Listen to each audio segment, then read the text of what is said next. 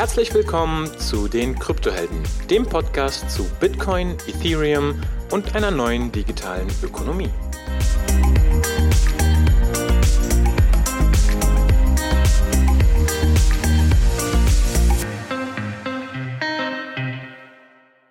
Herzlich willkommen zu den Kryptohelden mit dem Jahresrückblick 2021. Hallo Hung. Hi, super Honor. Freue mich drauf. Es ist immer, immer krass, wie schnell ein Jahr vorbeigeht, gell? gerade in der Kryptowelt. Absolut. Ähm, ich hatte gestern, nee, vorgestern hatte ich die Situation, wo ich dachte, oh krass, da ist doch so lange nichts passiert. In meinem Kopf waren es so fünf, sechs Jahre. Dann war das irgendwie so Anfang des Jahres. Das, das ist für mich immer ein Zeichen, dass so viel passiert ist, dass du das nicht mehr einordnen kannst. Wie war denn dein 2021 du meinst, Bezug auf Krypto? Äh, Bezug auf Krypto, ich dachte schon, du meinst so allgemein. Bezug auf Krypto war das schon sehr, sehr spannend irgendwie. Viele neue Themen dieses Jahr hochgekommen. Ich habe äh, bei, bei vielen Themen irgendwie gezündet und habe ein paar schlaflose Nächte gehabt, weil mich das so interessiert hat und ich viele Themen verstehen wollte. Also gefühlt, du hast ja auch gerade gesagt, naja, es ist viel passiert oder nicht. Ich glaube, dieses Jahr ist im Vergleich zu den anderen Jahresrückblicken, die wir gemacht haben, so erlebt sehr viel irgendwie gefühlt. Ja, also irgendwie fand ich das jetzt extrem viel. Ich weiß nicht, wie ging es dir da? Also im Vergleich zu den anderen Jahren? Ich kann das gar nicht mehr so gut vergleichen. Ähm, ich habe das Gefühl, als wir das zum ersten Mal gemacht haben, war das auch relativ viel, gerade mit dem All-Time-High damals 20.000, als die Folge rauskam, schon irgendwie bei der Hälfte. Das war auf jeden Fall ein Erlebnis, da hat sich auch viel angefühlt. Inzwischen muss ich sagen, fühlt es sich für mich nicht mehr so unerwartet an, sondern es ist jetzt einfach nur, ja, es passiert jetzt halt immer mehr und ziemlich viel und es ist auch, aber es ist auch erwartet. Also zumindest habe ich viele Sachen auch erwartet, beziehungsweise ist es keine Überraschung. So, so geht's mir. Okay, krass. Also da muss ich sagen, bei mir, mir ist es komplett anders gefühlt irgendwie. Nix habe ich erwartet und äh, nichts vor, vorhersagbar gewesen und äh, lauter Überraschung. So gefühlt für mich die Zusammenfassung des Jahres. Ich habe auch noch mal in den Jahresrückblick vom letzten Jahr reingehört, um äh, einfach zu verstehen, was was habe ich mir denn damals gewünscht, ne? Und gewünscht hatte ich mir, und du, du erinnerst dich vielleicht, da war irgendwie schon im Dezember, als wir das aufgenommen hatten, letztes Jahr, ging schon so die Rallye hoch, ne, von Oktober bis äh, Dezember, mehr als verdoppelt Bitcoin-Preis und so, und irgendwie schon gefühlt, ja. weiter kann es nicht gehen. Da hatte ich mir damals gewünscht, hey, hoffentlich bleibt der Preis einfach bei 28.000. Wir haben ein ruhiges Jahr 2021 und jeder kann so ein bisschen Richtung Weiterentwicklung und so eher so entspannt. Und so hat sich das ja, ja überhaupt nicht angefühlt. Das stimmt, das stimmt. Mich hat noch eine, eine Sache hat mich tatsächlich überrascht und zwar war das quasi mit Hinblick auf die Medienlandschaft, gerade auch im deutschsprachigen Raum oder überhaupt so das Ökosystem. Wenn ich inzwischen Sachen recherchiere, dann finde ich total etablierte irgendwie Crypto Consulting Firmen oder Medienfirmen oder andere Podcasts und das hatte ich beim letzten Mal überhaupt nicht auf dem Schirm. Da hattest du nur Twitter. Und nur Twitter und uns. Und äh, dass wir dann irgendwie ähm, beim bei diesem einen Podcast-Rating, jetzt habe ich schon vergessen, äh, von, von der Bison, von der Bison-App, ja. dass wir dann da, da irgendwie auch ganz weit oben waren. Das hat mich extrem überrascht, dass, dass wir schon so als äh, irgendwie Medien äh, Institutionen wahrgenommen werden im deutschsprachigen Raum. Das war für mich auf jeden Fall eine der Überraschungen überhaupt. Also sowohl das gesamte Ökosystem als auch Kryptohelden Helden selber. Und das war ganz cool, das mal zu hören. Also das war auch nicht vorhersehbar, überhaupt nicht. Das äh, ist ja eher noch weiterhin so ein Hobby. Das hat mich auch überrascht. Genau. Uno, wie, wie schaut's aus? Ähm, machen wir das wie in den letzten Jahren, oder? Du ölst wieder deine Stimme? Und genau. äh, holst uns mal komplett ab, was so alles in diesem Jahr passiert ist. Ich glaube, viele haben auch die, gerade so zu Beginn des Jahres, was da alles schon so geschehen ist, nicht mehr so auf dem Schirm. Ich glaube, das wäre ein guter Zeitpunkt. Genau, und ähm, dadurch, dass das Jahr so stressig war, machen wir es in der Meditationsstimme hier bei den Kryptohelden. Ach, das ist also. ein guter Vorschlag. Und ich spiele im Hintergrund wie immer dann nochmal ein bisschen Musik rein, ne? So, Machst pass auf, ich drücke jetzt mal auf 3, 2, 1 und jetzt läuft die Musik. Achtung, und jetzt. So. Onur, du bist dran. Okay.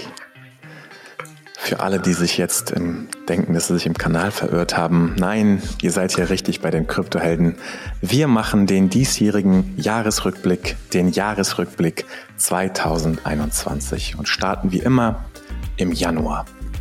Bitcoin steht bei ungefähr 33.000 Dollar und wir haben eine zweite Metrik, Total Value Locked, TVL in DeFi, aktuell im Januar bei 25 Milliarden Dollar. Bitcoin wird ein neues All-Time-High erreichen, bis zu 41.000 Dollar. Coinbase kündigt den IPO an, Initial Public Offering, also den Börsengang. Einige Privacy Coins wie zum Beispiel Monero oder Zcash werden teilweise delistet, also runtergenommen von einigen Handelsbörsen wie zum Beispiel Bittrex dadurch, dass es Bedenken gibt aus regulatorischer Sicht. Kolumbien, aber auch ähm, Estland und auch die Stadt Miami hosten das Bitcoin White Paper, nachdem es einige Diskussionen über die Bitcoin-Website gab. Immer mehr Institutionen wie zum Beispiel Black, BlackRock oder Goldman Sachs planen, neue Bitcoin-Produkte und insgesamt auf Bitcoin zu setzen. Wir gehen weiter in den Februar. Bitcoin bei ungefähr 45.000 US-Dollar. Total Value Locked in DeFi 40 Milliarden Dollar.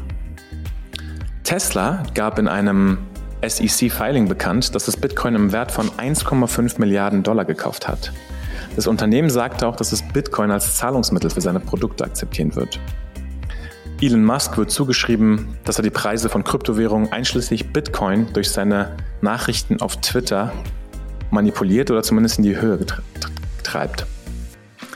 Auch Dogecoin-Memes postet er, weshalb Dogecoin und andere Meme-Coins anfangen zu moonen und im Preis zu explodieren.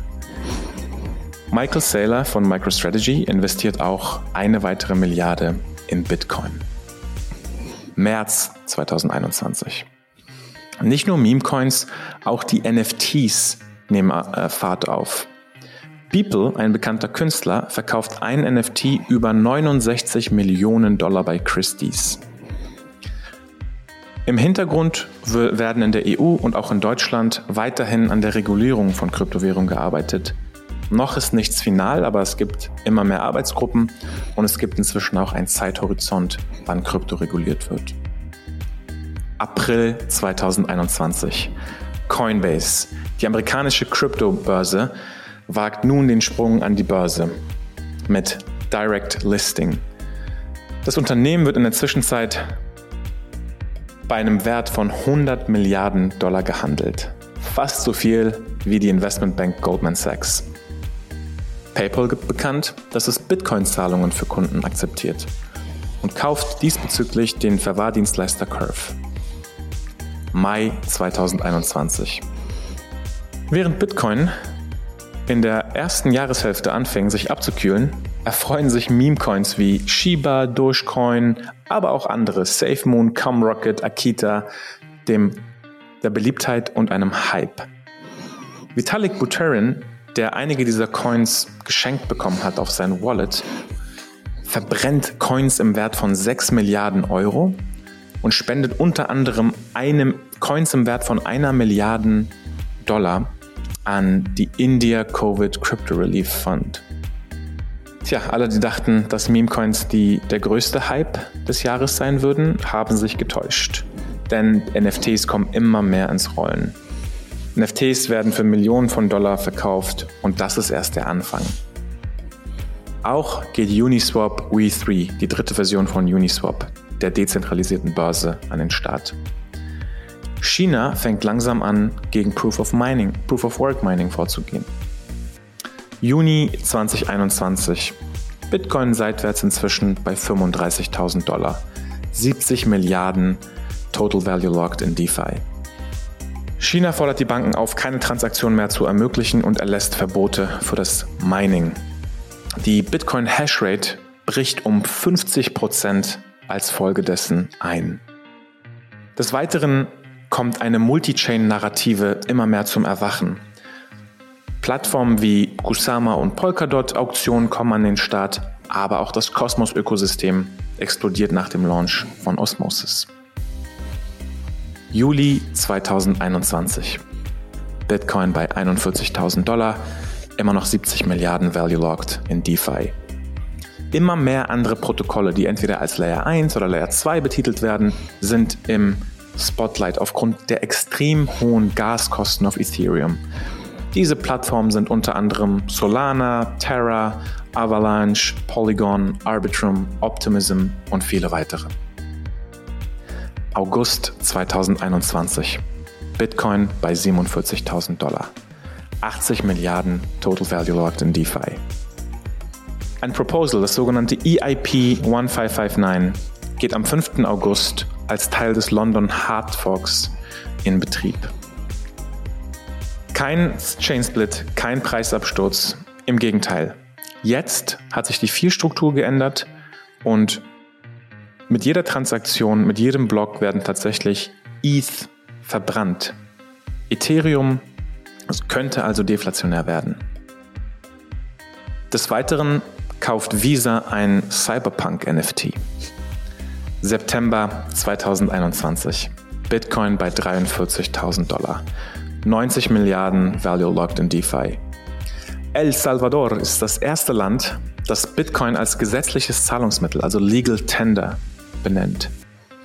Dieser Schritt hat die Nation und die Welt dazu gebracht, über die Chancen und Gefahren von Kryptowährungen zu diskutieren. Ethereum verbrennt nach dem Update EIP 1559 mehr Ether als neu erzeugt werden und ist somit tatsächlich deflationär. Oktober 2021. Bitcoin bei 61.000 Dollar. 85 Milliarden Total Value Locked in DeFi.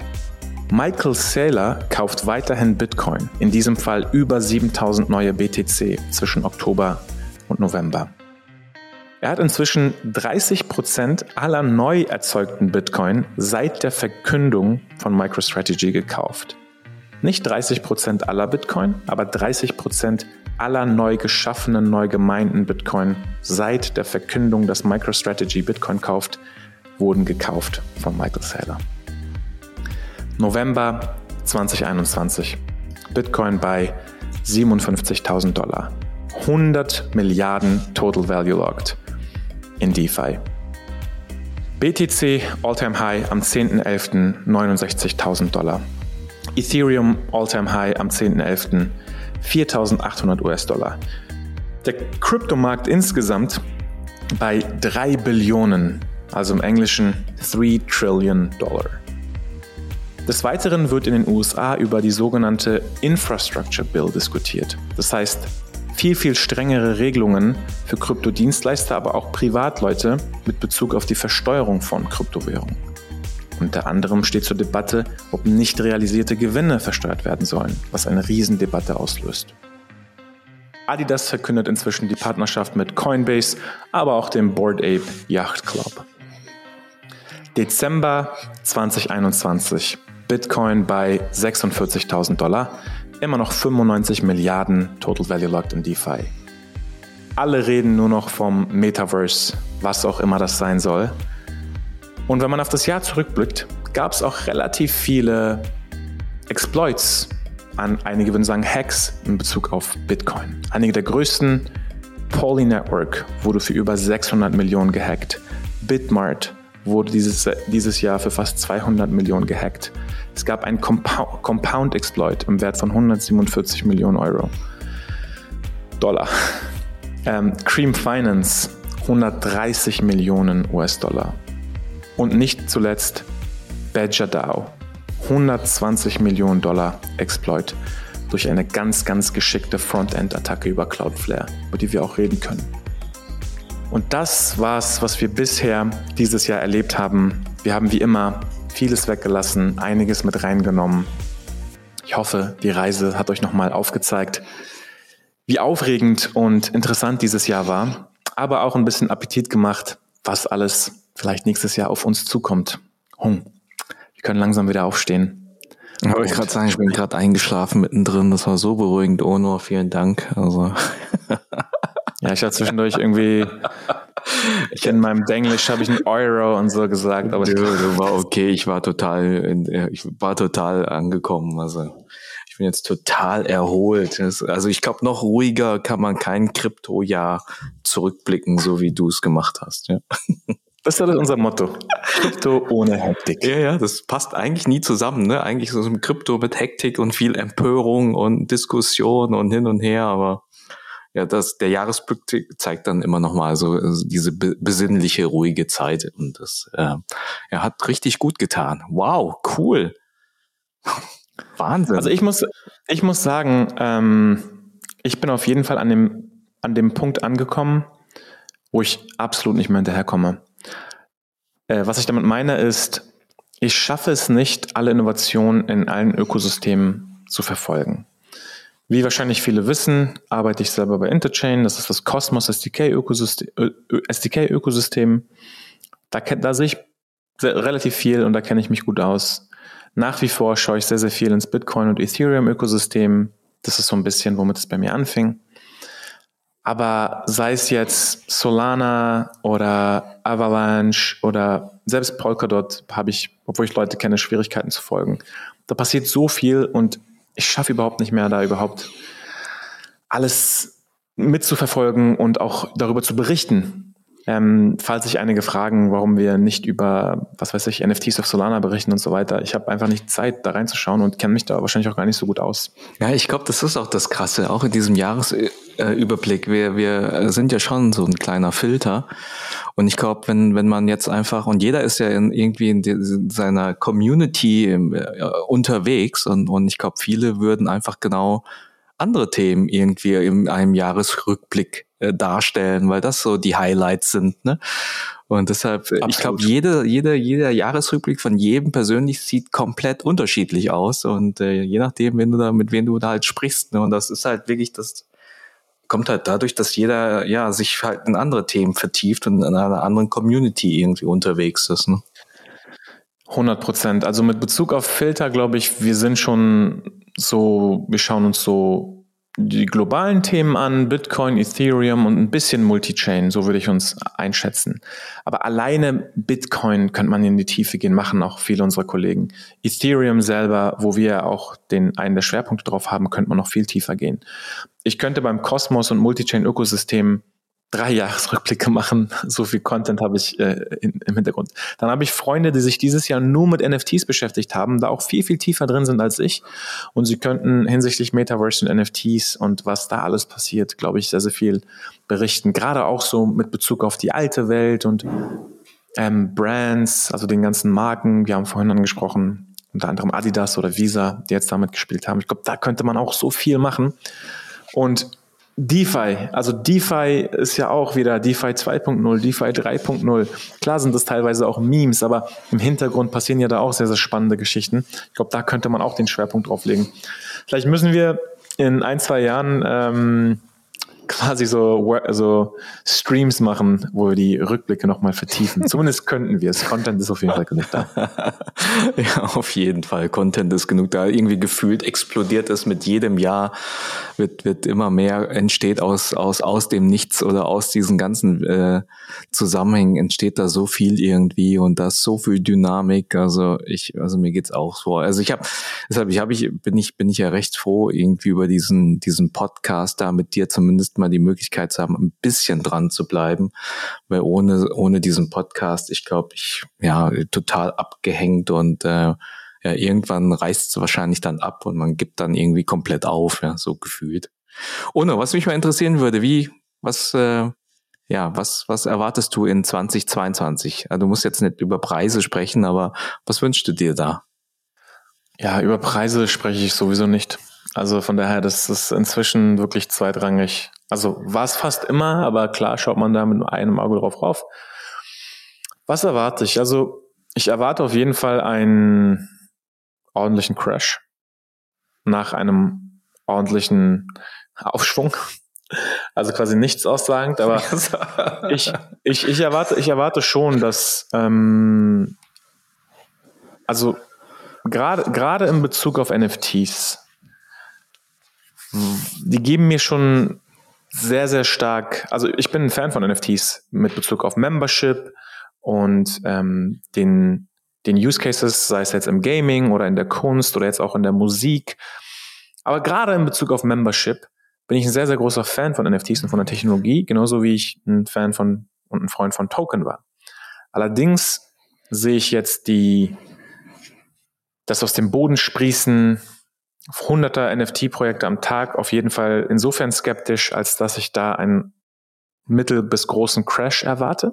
Ich denke, dass sehr, sehr viele Floor Prices, wie es ja oft genannt wird, nicht halten werden und dass NFTs ähm, teilweise sogar unter den Mint-Preisen gehandelt werden, bis hin zu vieles einfach keine Käufer mehr haben wird, weil es ja keine, kein liquider Token auf einem Markt gibt, sondern einfach nur ein Unikat auf einem Marktplatz. Und wenn es keinen Käufer gibt in einem Crash, ich glaube, da werden viele ihr blaues Wunder erleben, dass sie für ihren, was auch immer, dann nicht mehr 20, 30, 50 ETH bekommen, sondern vielleicht nur noch 0,001. Das ist, glaube ich, das eine, was im NFT-Space natürlich jetzt mit Bezug auf Preis, aber auch überhaupt in Bezug auf machen diese ganzen NFT-Projekte Sinn, glaube ich, passieren wird. Bis es dann wieder zu einer Konsolidierung kommt und die guten Projekte wie immer überleben. Mhm. Mit Bezug auf Technologie, glaube ich, werden wir Interchain, ich nenne es bewusst Interchain-Narrative, immer mehr ähm, erleben. Stellt euch einfach vor, aktuell leben wir in einer Anfang Multi-Chain-Welt. Das heißt, Uniswap oder SushiSwap muss jetzt die Liquidity splitten zwischen Ethereum Mainnet, Binance Smart Chain, Polygon, Avalanche, Arbitrum, Optimism. Und dann bräuchte man vielleicht irgendwelche Lösungen, die jetzt Sprünge zwischen diesen Chains machen, dass man einen Liquidity Pool hat, weil es ja verschiedene Pools sind physisch. Und ich glaube, der Unterschied eben zu Interchain ist, und klar ist jetzt ein bisschen voreingenommen, aber ich denke, bei der Interchain-Welt ist es eben anders. Da wäre eben Uniswap oder MakerDAO quasi ein eigenes Protokoll, eine eigene Chain, was trotzdem interoperabel innerhalb von Ethereum oder allen anderen Chains ist. Und somit wäre es aber logisch oder logistisch ein zentraler Layer, obwohl die Technologie dahinter dezentral ist. Und ich glaube, wir werden diese Interchain-Narrative mehr und mehr erleben. Das ist, das, ich meine, es ist einfach nicht mehr auszuhalten auf Ethereum Mainnet aufgrund der, aufgrund der Gaskosten. Und ich glaube, die Skalierung ist die eine Geschichte, aber dass Projekte wirklich vieles einfach auslagern, entweder auf ihre eigene Chain oder eben off-Chain, ist die andere Sache. Und in diesem Prozess eben die Dezentralisierung nicht zu verlieren, ist eben die große Herausforderung. Und genau da, glaube ich, werden wir viel mehr interessante Sachen sehen. Wir werden aber trotzdem weiterhin, zumindest temporär und in der Zwischenzeit, glaube ich, viele Brücken sehen zwischen sehr, sehr vielen Chains. Und wir werden auf jeden Fall sehr, sehr viele weitere Exploits oder Hacks sehen. Und vieles davon, glaube ich, gehört einfach dazu, in diesem Prozess erwachsen zu werden, zu wachsen. Ich glaube nicht, dass es weniger wird. Ich glaube, gerade im, im Bereich der Brücken werden wir viel, viel mehr Exploits sehen. Und das wird, glaube ich, sehr, sehr schmerzhaft was ich auch vermute, ist, dass so langsam Licht am Ende des Tunnels sichtbar wird hinsichtlich Regularien. Jetzt haben wir ja zwei Jahre lang schon gebastelt, beziehungsweise wurde ähm, in verschiedenen Jurisdiktionen von verschiedenen äh, Politikern und anderen Organisationen daran gearbeitet. Und ich glaube, wir werden langsam die ersten bindenden Richtlinien, vielleicht auch Gesetze sehen in dieser Hinsicht, und da bin ich sehr, sehr gespannt, weil ich hoffe, dass das endlich so ein bisschen Klarheit schafft. Denn aktuell gibt's, denke ich, sehr wenig Klarheit. Gerade mit Bezug auf all diese verschiedenen DeFi-Use-Cases. Wenn ich mir jetzt irgendwie äh, ein Staking Derivative ziehe und daraus mir einen Alchemix Loan, den ich dann collateralize und weiß ich was, ich glaube, dann ist total unklar, ähm, wie das irgendwie gehandhabt wird und wie sich gegebenenfalls die Spekulationsfrist verlängert oder nicht verlängert. Und da zumindest aus deutscher Sicht mal Klarheit zu haben, ist auf jeden Fall eine Sache, die ich nächstes Jahr, aber allerspätestens übernächstes Jahr erwarte. Das waren so mal ein paar Themen, die mir jetzt im Kopf herumschwirrten. Mhm. Ja, super, cool. Also ich habe mir ja auch Gedanken gemacht, irgendwie so was nächstes Jahr und erwarten. Und ich glaube, ich habe jetzt aus den letzten Jahren einfach gelernt, dass äh, ich, ich überhaupt überhaupt nichts vorberechnen kann und erwarten kann. Einfach äh, zum einen, weil ich einfach zu wenig Ahnung habe und zu anderen, weil ich denke, dass es einfach äh, so irgendwie komplex ist, dass man es dass man's nicht irgendwie vorhersehen kann. Deshalb, aber ich habe mir Gedanken gemacht, irgendwie so, so in Richtung, ja, welche, welche Fragen habe ich äh, in, in 2022? Was finde ich interessant? Was, was, welche Antworten äh, so, soll es dort geben? Da habe ich schon so mir überlegt, naja, sind schon so ein paar Themen, äh, wo ich, wo ich gerne Antworten hätte. Nämlich irgendwie so die, das erste, und wir gucken doch schon auch, oder ich gucke zumindest doch schon so ein bisschen auf den Preis und die Entwicklung, die wir jetzt haben ist die Frage, die ich äh, irgendwie jetzt gerade nicht beantworten kann, ist, äh, ja, sind wir jetzt noch mittendrin im Bullenmarkt, ja, oder sind wir im Bärenmarkt? Also das, das ist für mich total interessant. Da würde ich gern Ende des nächsten Jahres mal eine Antwort drauf haben, rückblickend, äh, ob wir jetzt irgendwie bei diesem Kurz so bei, ich sage, wir sind jetzt unter 50.000 Dollar, ob, ob das eigentlich schon so irgendwie, ja, ob wir seitwärts gehen dann ein ganzes Jahr oder ob wir das rückblickend irgendwie ja, der, der Beginn war Richtung äh, 100 oder 200.000, ja, also für mich beides irgendwie möglich. Dann eine andere Frage, die ich mir gestellt habe, auch so Richtung, äh, auch eher so Richtung Bitcoin als, als Store of Value und so weiter, ob da ja, das, was mit El, El Salvador jetzt dieses Jahr geschehen ist, was wahrscheinlich auch keine Anfang äh, des, des Jahres irgendwie auf dem Schirm hatte, ob, ob sich so das Richtung Nation States und so weiter, die auf den Zug draufspringen, ob sich, äh, ob es da Nachzügler gibt und wie sich das da entwickelt, genauso auch bei den Institutions, ob die äh, noch stärker sozusagen mit, mit reingehen, was im letzten Jahr irgendwie mit Tesla und, und MicroStrategy begonnen hatte oder Square ob das irgendwie irgendwie einen großen Berg jetzt äh, ja versetzt und und einiges in, ins Rollen bringt. Das äh, interessiert mich, ob wir da in 22 die Fortsetzung sehen oder eher eine, eine Zurückhaltung. Und was mich inhaltlich noch total interessieren würde, wie sich das entwickelt, das, das sind so die, die, die Themen, wie du es gesagt hast, halt das NFT-Thema, wie sich das entwickelt, ist das jetzt irgendwie vorbei? War das jetzt ein mega Hype oder entsteht da jetzt in 22 vielleicht irgendetwas Neues im Bereich NFT, äh, was wir bisher so bisher noch nicht gesehen haben, weil wir da irgendwie so in alten Modellen gedacht haben in, in irgendwie digitale Kunst oder vielleicht irgendwie ein Ticket oder ergeben sich da irgendwie komplett neue Themen, die, die wir vorher so auch noch nicht auf dem Schirm hatten.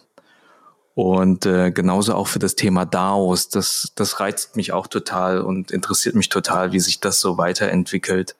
Das Thema DAO, ob, ob wir da sozusagen ja auch eine neue Form der Zusammenarbeit irgendwie erleben und, und testen, die äh, ja, die die Zukunft irgendwie grundsätzlich verändern kann. Also es sind so wirklich Fragen, die, die ich habe. Also wenn du da Antworten hast, dann, dann wäre es ganz cool, ohne.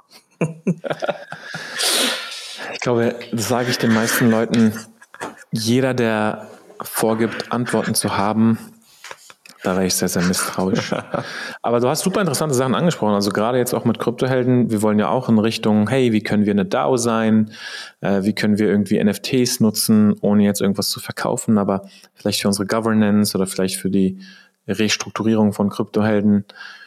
Und ich glaube, in der Hinsicht wird es ein sehr spannendes Experiment, das einfach mal auszuprobieren. Und ähm, da bin ich sehr, sehr gespannt, was nächstes Jahr passieren wird. Zum Bullen- oder Bear Market muss ich sagen, ich, ich kann nur eins sagen, das äh, Modell von Plan B, also das Stock-to-Flow-Modell, beziehungsweise nicht das Stock-to-Flow-Modell, sondern es gab, der hat ja mal zwei Modelle. Mhm. Er hat einmal das Stock-to-Flow-Modell, was ja sehr, sehr flexibel ist. Und dann hat er noch das andere Modell. Weißt du, wie das heißt? Ah, das ist dieses Cross-Modell, aber ich habe ich hab, äh, hab den Namen jetzt also gerade nicht so dieses, parat. Dieses ja. zweite Modell. Ja, ja, wo es nicht Time äh, Series ist, sondern eher das irgendwie auf Relation setzt zu den zu Immobilien, Gold und, und, und sonst also, irgendetwas. Ne? Was ich jetzt einfach nur sagen mhm. wollte ist, es gab ein zweites Modell, den Namen äh, finde ich gleich. Und das hatte vorausgesagt, dass im November Bitcoin bei mindestens 100.000 Dollar sein muss. Mhm. Und dieses Modell ist gescheitert. Und dann haben sehr, sehr viele angefangen ähm, zu sagen, ja, ist doch klar, als ob jetzt irgendwie Plan B, Stock to Flow die perfekte Prediction sein wird. War doch von vornherein klar, dass das nicht passt. Haben ihn so ein bisschen noch gebasht öffentlich. Und der hat auch sehr angegriffen reagiert und meinte dann eben, hey, passt mal auf. Ähm, das war nicht Stock to Flow, erstens. Das war ein anderes Modell. Ähm, und zweitens ich werde ich werd Stock to Flow einfach anpassen, wenn äh, es nicht mehr passt. Also ich werde dann einfach ich werde es dann einfach so anpassen. Also genau, das, das, das Modell, was gescheitert ist, ist das Floor Model. Er hatte das Floor Model. Ja. Ähm, das ist gescheitert. Das hat er neulich getweetet, hey, werde ich Stock to Flow ähm, quasi ähm, ad acta legen, wenn wir bis Weihnachten nicht bei 100k sind? Nein, werde ich nicht. Ähm, ich werde einfach Lower Bands quasi ins Modell hinzufügen und dann ist das vielleicht halt das Jahr oder der Zykluszeitpunkt, wo es eben niedriger ist. Und mein Punkt da ist einfach nur, das ist halt so nach dem Motto, glaube keiner Statistik, die du nicht selber gefälscht hast. Diese ganzen Charts und Technical Analyses, die teilweise in einem bestimmten, zu einer bestimmten Marktkondition funktionieren, sind halt auch schon äh, sehr kritisch zu betrachten. Gerade wenn Leute irgendwie ihre Prinzipien dann oder ihre Methodik. Klar, kann man was ändern. Veränderung ist ja grundsätzlich gut. Und gerade wenn ein Modell zusammenbricht, kann man es ja anpassen, dass es dann wieder passt. Aber gleichzeitig ist es halt, ja, auch ein bisschen schwierig, dann überhaupt seine Vor Vorhersage aufgrund dieser Modelle überhaupt zu machen. Also da zeigt sich wieder, für den Otto Normalverbraucher ist wirklich das Beste, einfach langfristig zu investieren, nicht irgendwie kurzfristig zu spekulieren oder versuchen zu traden oder versuchen, ich hole mir jetzt einen Rainbow-Chart und kaufe oben und verkaufe unten und so. Ich glaube, das ist alles sehr schwierig und wer weiß, vielleicht sehen wir die nächsten zwei Jahre auch gar keinen Bear Market. Vielleicht hat sich die Infrastruktur inzwischen so verändert, als dass wir nur noch 20, 30 Prozent Dips sehen und äh, im Großen und Ganzen alles weiter nach oben geht. Also von daher, ähm, das wollte ich nur zu der Prediction sagen, ob wir ein Bear oder Bull Market sind. Vielleicht müssen wir auch diese, dieses Konzept von Bear und Bull Market so ein bisschen ablegen. Und vielleicht sehen wir jetzt was ganz Neues, was es vorher noch nicht gab. Und vielleicht gibt es nicht diese klassischen Zyklen, die wir in der Vergangenheit haben. Ja, also so nach dem Motto, don't reason by analogy, hm. sondern irgendwie reason by, was wir jetzt für Principles haben. Alles möglich. Alles möglich. Sehr cool, sehr schön.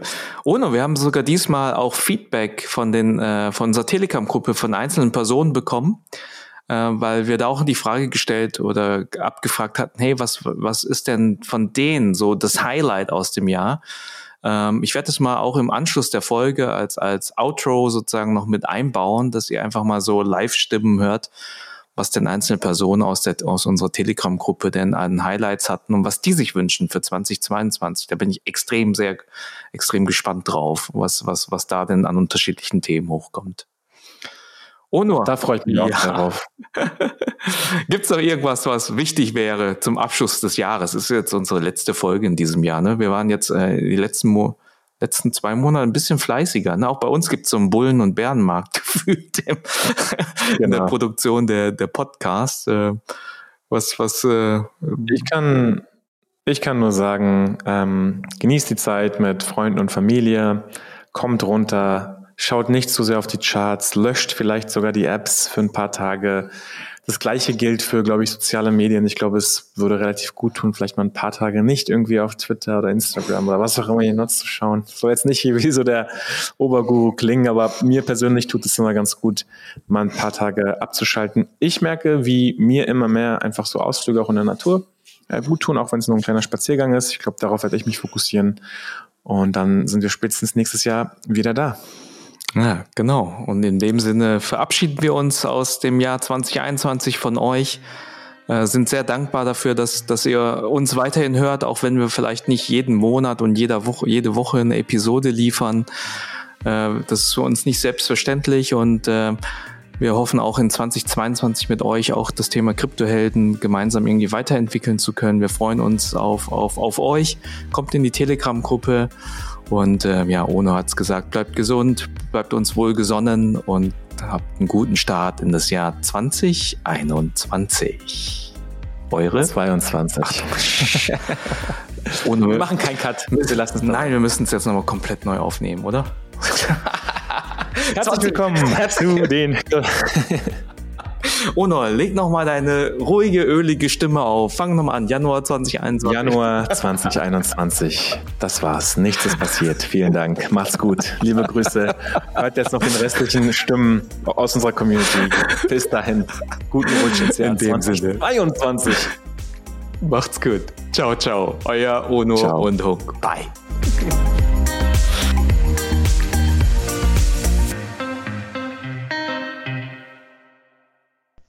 Liebe Kryptohelden, ähm, vielen Dank für euren gesamten Einsatz.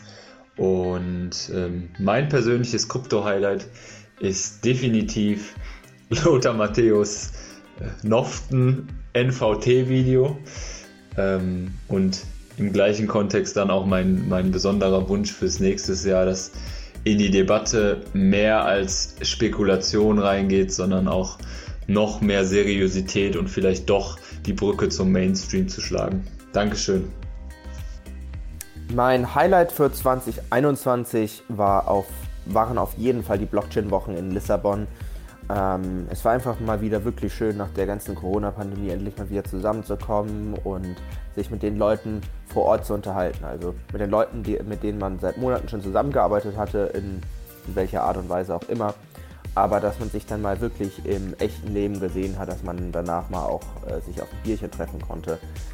Das war schon wirklich, äh, wirklich sehr, sehr, sehr, sehr schön und mal wirklich eine richtige Abwechslung zu dem, was wir in den letzten Monaten immer so ähm, erlebt hatten. Und das war auf jeden Fall äh, mein Highlight auch, weil man unfassbar viel gelernt hat über verschiedene Ökosysteme, über die, über die neuen Sachen, die ja ähm, jetzt up to kommen sind, sage ich jetzt mal. Ähm, also das war schon wirklich sehr, sehr lehrreich und ja, wirklich wieder schön.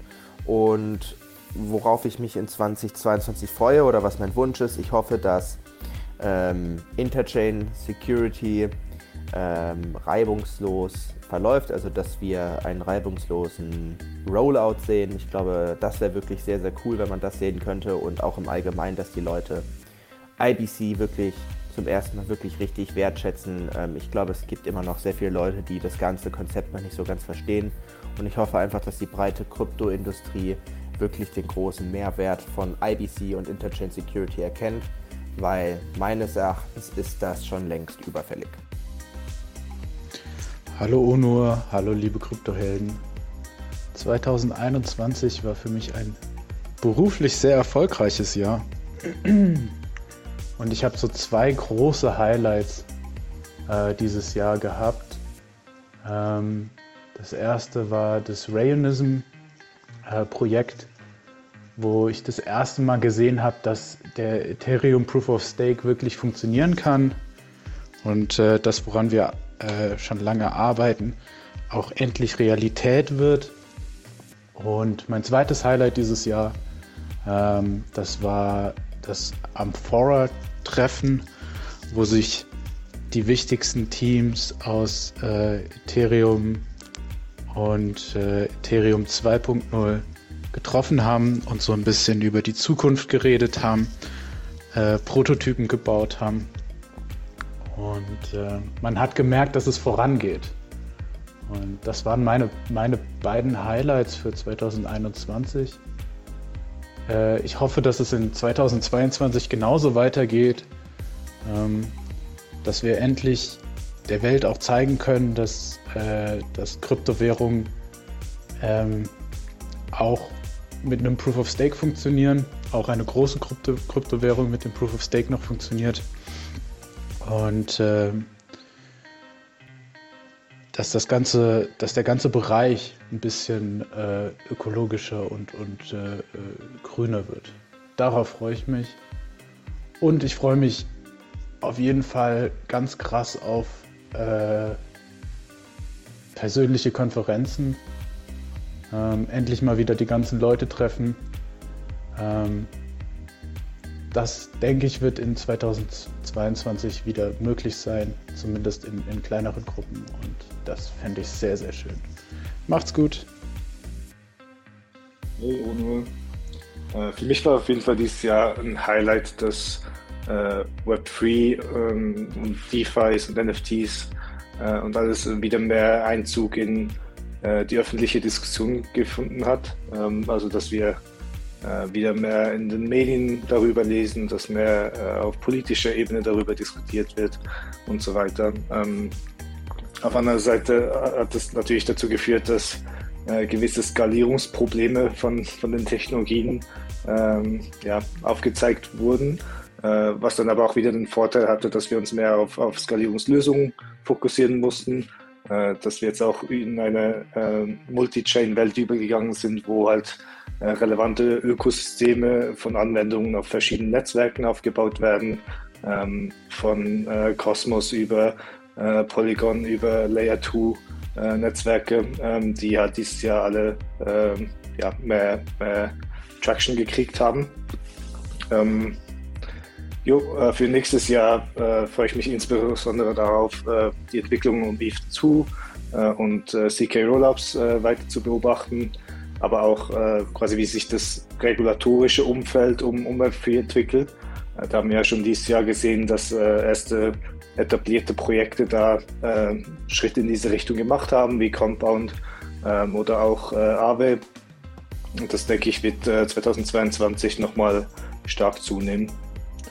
Ähm, jo, äh, am meisten freue ich mich aber ähm, darauf zu sehen, wie mit, mit NFTs und Web3 Gaming Anwendungen äh, nochmal weitere Zielgruppen angesprochen werden, die jetzt nicht äh, so sehr an, an Finanzanwendungen interessiert waren und wie dadurch äh, Web3 nochmal in, in, neue Hände äh, gelangt und ja, das neue Perspektiven auch eröffnet. Äh, jo, damit äh, ja, frohe Festtage und guten Rutsch. Ciao, ciao. Hi, Severin hier von kryptologisch.com. Ihr kennt mich sicherlich aus dem Kryptohelden Telegram-Channel oder aus den Folgen, in denen ich zu Gast war. 2021 war für mich ein Jahr, das ganz im Zeichen der legendären 21 stand, also im Zeichen Bitcoins. Obwohl ich zum Ende letzten Jahres, also Ende 2020, Bankless Dach, einen DeFi-Kanal zusammen mit einem Kumpel aufgebaut habe, habe ich mich mittlerweile seit über einem Monat bereits davon distanziert und ich muss ehrlich zugeben, dass ich wohl auf dem besten Wege bin, ein, wenn auch nicht ganz so toxischer Bitcoin-Maximalist zu werden der trotzdem immer noch heimlich zwischendurch mit ein paar kleinen Shitcoins spielt. Aber das ganze Thema Altcoins ist für mich nichts, für das ich öffentlich noch irgendwie als Fürsprecher gesehen werden möchte.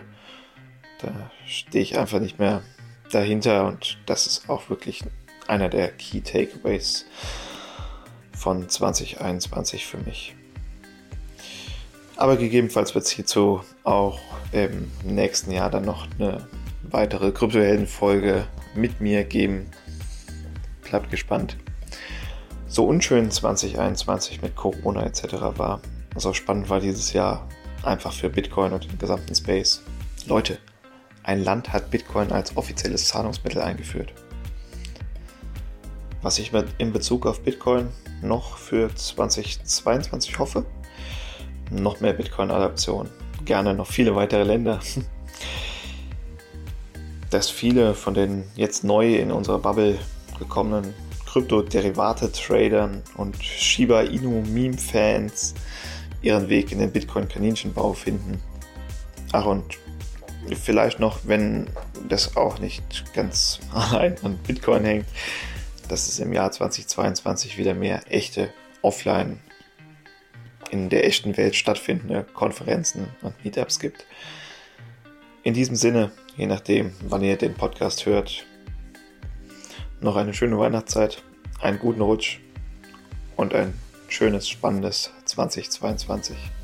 Bleibt neugierig, nicht einfach vertrauen, alles selbst überprüfen. Euer Severin von kryptologisch.com.